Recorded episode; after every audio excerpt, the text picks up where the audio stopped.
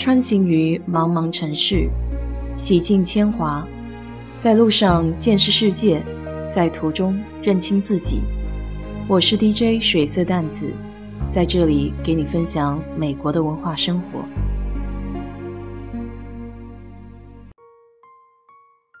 现在是凌晨两点三十五分，已经好久没有到这个点还睡不着了。这就是传说中的彻底失眠了吧？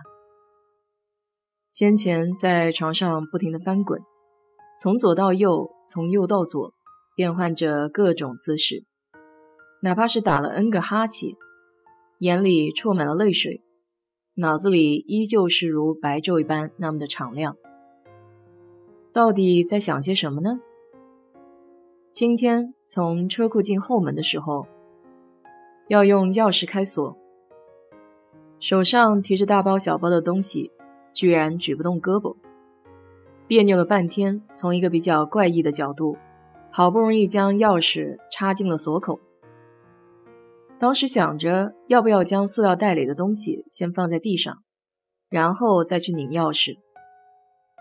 只是一个瞬间，犹豫了一下，没有放下手里的东西。结果下一秒就听到啪嗒一声，清脆响亮。好懊恼啊！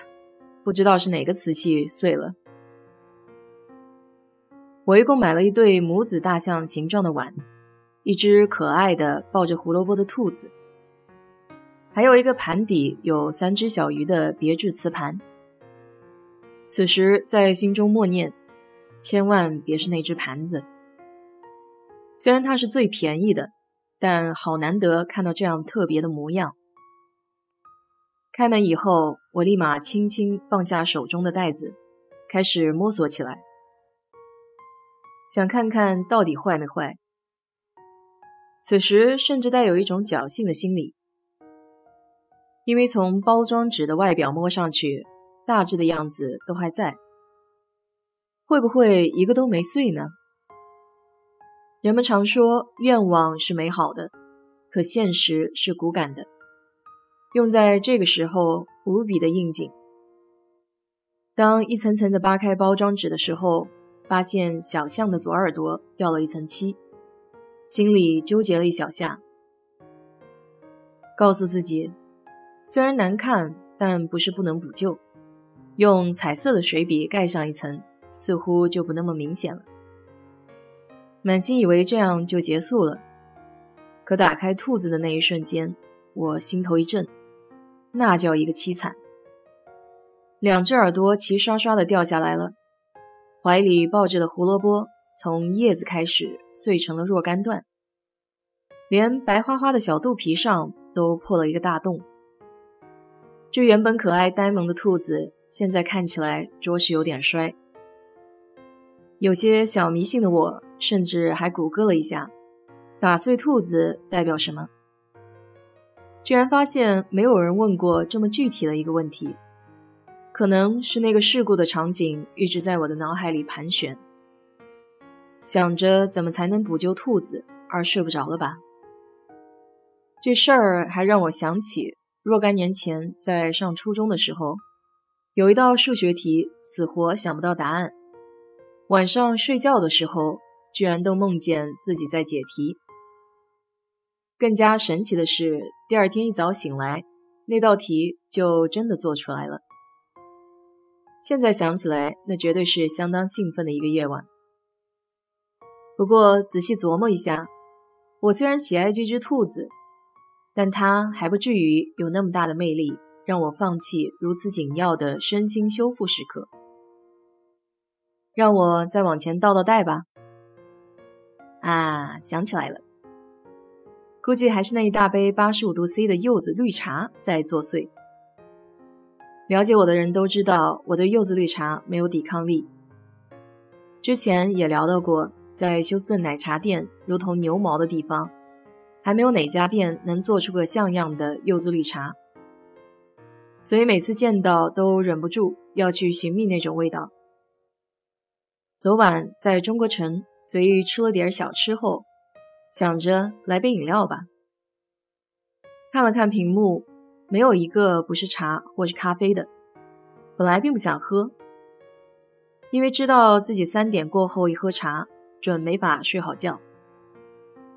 但正巧一眼瞥到前台的大宣传单上画着诱人的新品柚子绿茶，还是一整颗葡萄柚，心痒痒的我没能扛住。口味上来说的话，只能用中规中矩四个字来形容：一整颗葡萄柚，连皮带肉一起放在杯中，其实并没有切片来的美观，再加上皮的苦涩混合着绿茶。味道并没有平衡好，但我还是喝完了这一大杯。这也就是为什么现在半夜三更了，我还坐在电脑前面。刚开始睡不着的时候，我还没有完全放弃睡觉的意念，尝试着谷歌喝茶失眠怎么办。结果答案是很有趣的，因为几乎没有任何解决方案。大多数的文章都是告知你，下次记得睡前别喝，或者是多喝水可以稀释咖啡因。但这些建议对已经正在失眠的我，那是相当的鸡肋。好吧，那就看会儿书。通常躺在床上看书会让我很快有睡意，特别是英文原版。打开微信读书，准备继续看《少女小鱼》。结果白天静不下心看几页，此刻周围寂静无声，书里的世界倒是突然变得无比清晰起来了。站在第一主人翁的视角，似乎都看到了他的妹妹吴川，他的妈妈倪若娜。我也是越看越精神了。百无聊赖之际，突然又想到个好玩的法子。失眠的时候，终于可以跨越时差，假装在同一个城市来叨扰国内的哥们儿姐们儿了。